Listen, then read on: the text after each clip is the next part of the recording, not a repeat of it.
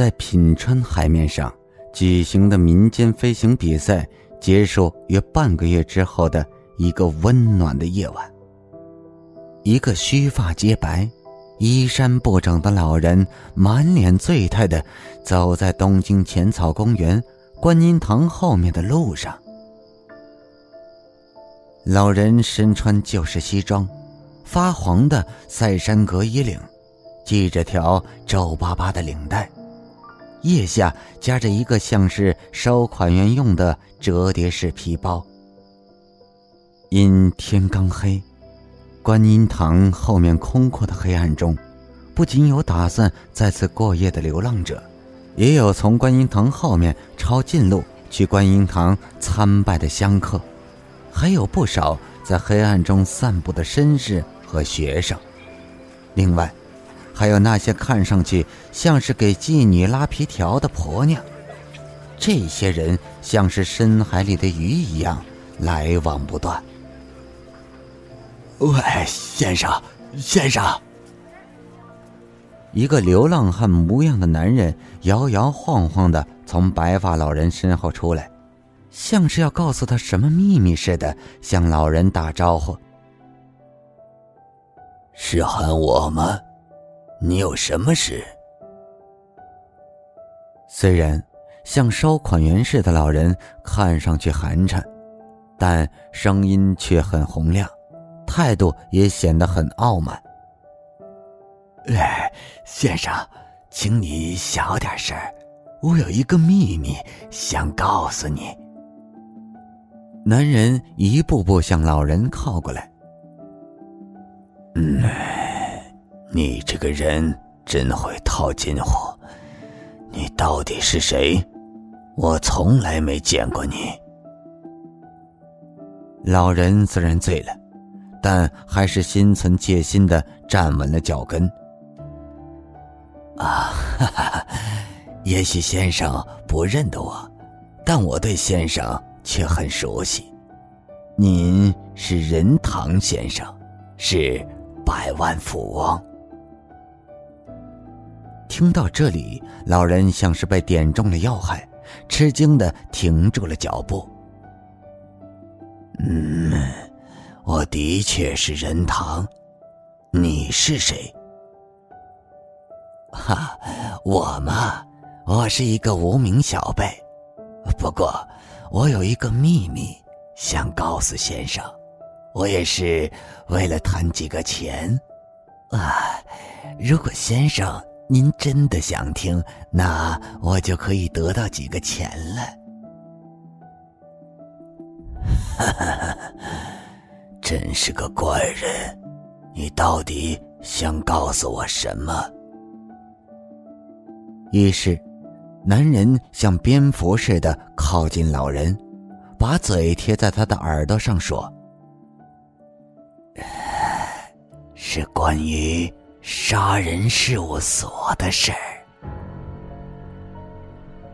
就这一句话，差点没把老人吓得跳起来。仁堂老人并非没有听说过杀人事务所。在东京的某个地方，有一个非常秘密的、专门从事替人杀人的事务所。这样的消息，不用谁讲，也会传到对坏事感兴趣的人的耳朵里。据说，那个奇特的事务所的所长是一个从地狱里爬出来的、像恶魔一样的可怕的男人。他具有魔鬼的神通。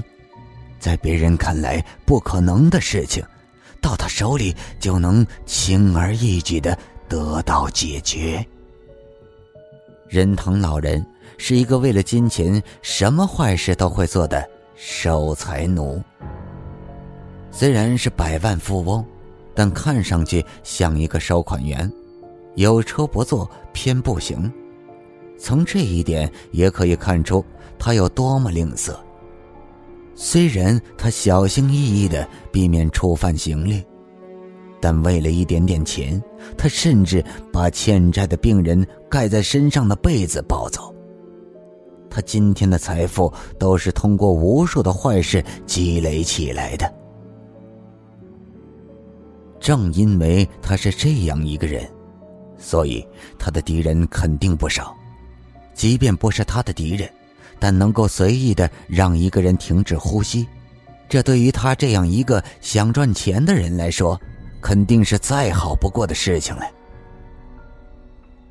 唉，杀人事务所的事，我也听说过，不过那十有八九是一些人瞎编出来的谣言。老人。欲擒故纵的，故意装作不以为然的说：“先生这样想也难怪，不过那并不是谣言，您瞧瞧那些证据就明白了。干脆直说吧，今天报纸上第三版的报道，您看了吗？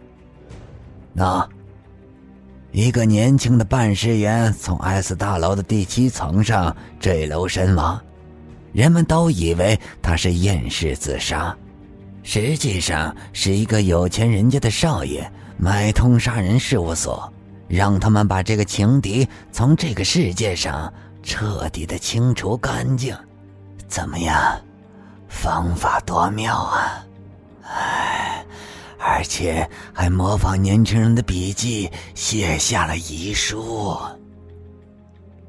两人往夜幕中走去，皮条客似的男人不住的给老人讲噩梦似的故事。那，你是说那个事务所的所长把那个年轻人拉上骑楼，然后推下去的吗？老人不知不觉被男人讲的故事吸引了，他说话的声音越来越低，仿佛是在商量一件坏事。而且是大白天，七楼上有许多事务所，人很多，他们神不知鬼不觉的就把那件事给做了。当然，当时所长化妆成一个七楼上的一个事务所里的文书，他的化妆术很高超，但是，除非是那个魔术师般的所长，其他人化妆术再高超也办不到。嗯，如果你说的是真的，那个所长倒是个可怕的人物，那么。你认识那个杀人事务所的所长吗？呃，哪里哪里，我要认识他，现在就不会在这里跟您说话了。也许已经在隔天川的水底睡大觉了。因为那个魔王是不会对我如此客气的。谁要是看到所长一眼，不出一个小时，就会从这个世界上。消失的无影无踪，啊，当然是被大卸八块。因此，社会上没有一个人知道所长的真面目。老人感叹道：“唉，他可真够谨慎的。不过，不这样也保不住秘密呀。”两人不知不觉中来到更加黑暗的树林中，因为暗的可怕，所以没有人往这里走。四周死一般的寂静，置身于此，仿佛是在一个无声的地狱中一样。